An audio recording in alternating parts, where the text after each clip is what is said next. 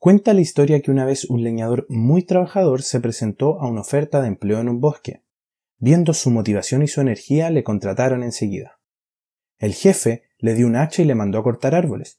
Cuando acabó el primer día, el dedicado leñador había conseguido traer 18 árboles, una cifra impresionante. Pero el hombre era muy trabajador y quería demostrar que podía hacerlo todavía mejor. Al día siguiente salió a batir su récord. Sin embargo, al finalizar el día solo pudo volver con 15 árboles. Conforme iban pasando los días, el leñador se esforzaba por superarse, pero pese a gastar toda su energía cada día, cada vez volvía con menos árboles, ya estaba desesperado. Fue a hablar con su jefe y le explicó la situación. No lo entiendo, por más que me esfuerce, cada día corto menos árboles. El hombre que le había contratado le miró y preguntó ¿Cuánto hace que no afilas el hacha? ¿Afilar el hacha? respondió el leñador. No tengo tiempo para afilar el hacha. Estoy muy ocupado cortando árboles. A lo que el jefe le respondió Si no te preocupas de afilar el hacha de la manera correcta, difícilmente podrás avanzar.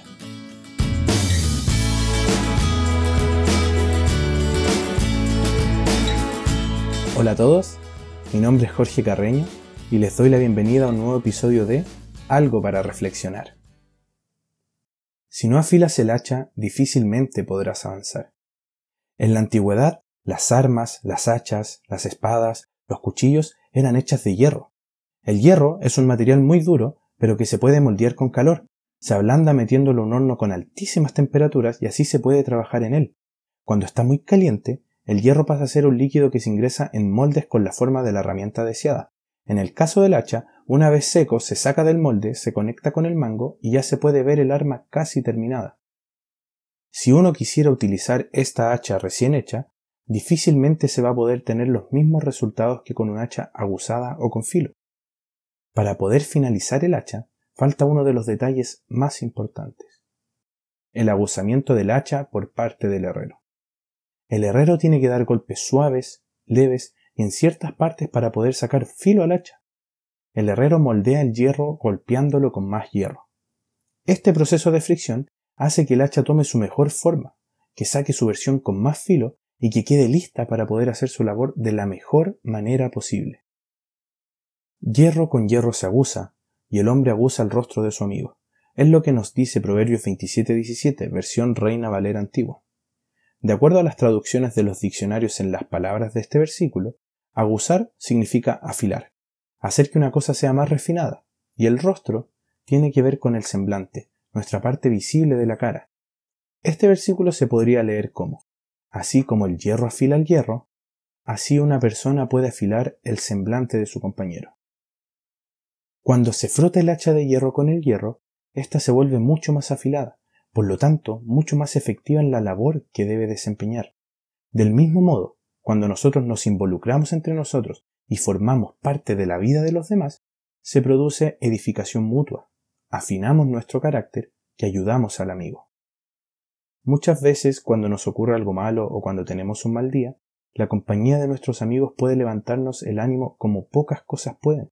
Nuestro semblante, nuestro rostro se ilumina y tal vez hasta podemos sonreír olvidando el mal momento que estemos pasando. Es en presencia de nuestros amigos, es en presencia de una buena compañía, donde literalmente olvidamos todo lo que estamos pasando y agudizamos nuestro semblante. Si consideramos lo siguiente, si en nuestra relación con el resto estamos agudizando nuestro semblante, es decir, la expresión visible de nuestro rostro, nuestra cara, eso quiere decir que también lo estamos haciendo internamente. ¿Por qué? porque nuestro semblante, nuestro rostro, es un reflejo de nuestro interior.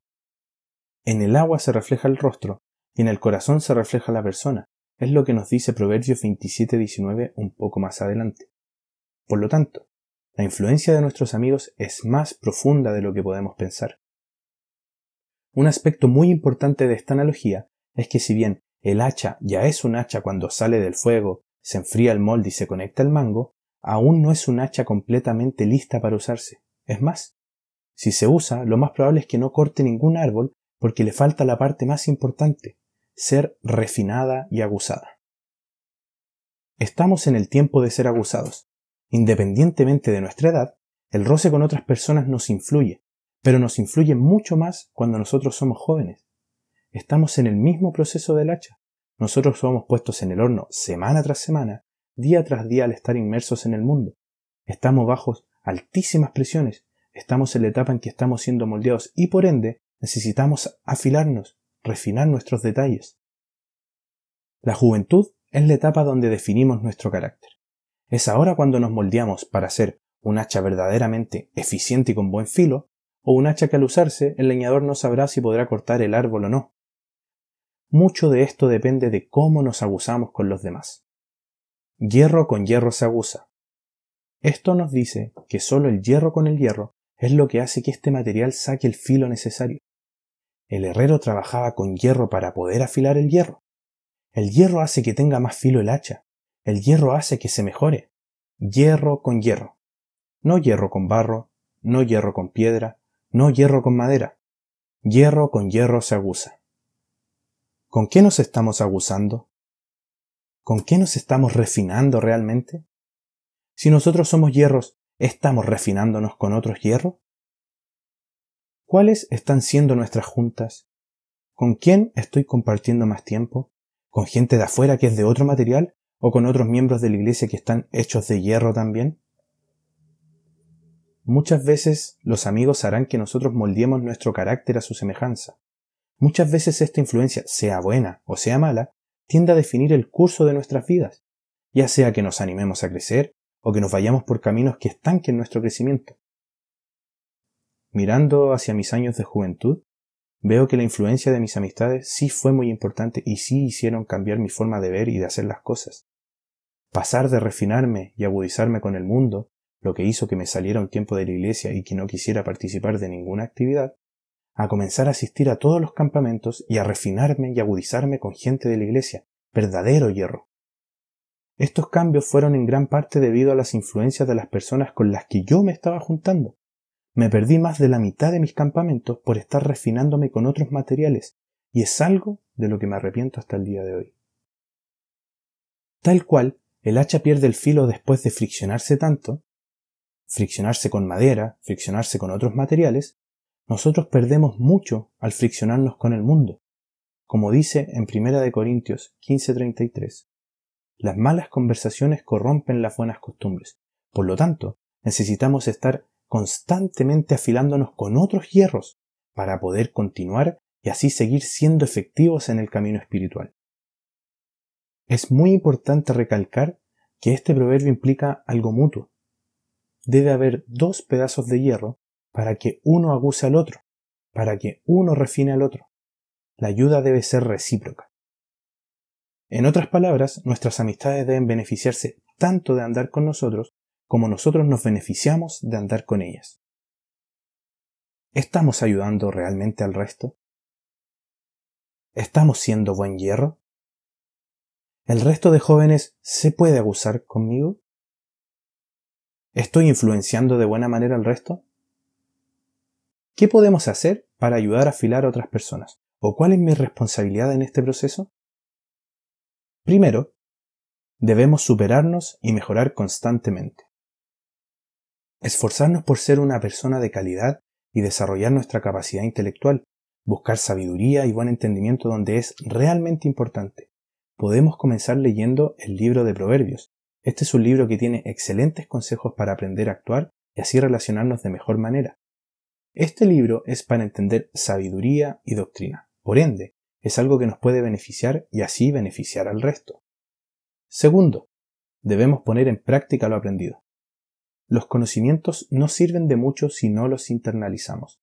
No sirve de mucho leer proverbios si no lo llevamos a la práctica en nuestra vida. Si aplicamos el conocimiento que vamos adquiriendo al leer la Biblia, obtendremos sabiduría para poder gobernar nuestra vida. Y el resultado será un cambio positivo en nosotros, lo cual nos transformará en un buen ejemplo para los demás. Esto se da con el tiempo, con paciencia, con constancia. Es decir, no dejando de practicar lo aprendido día tras día.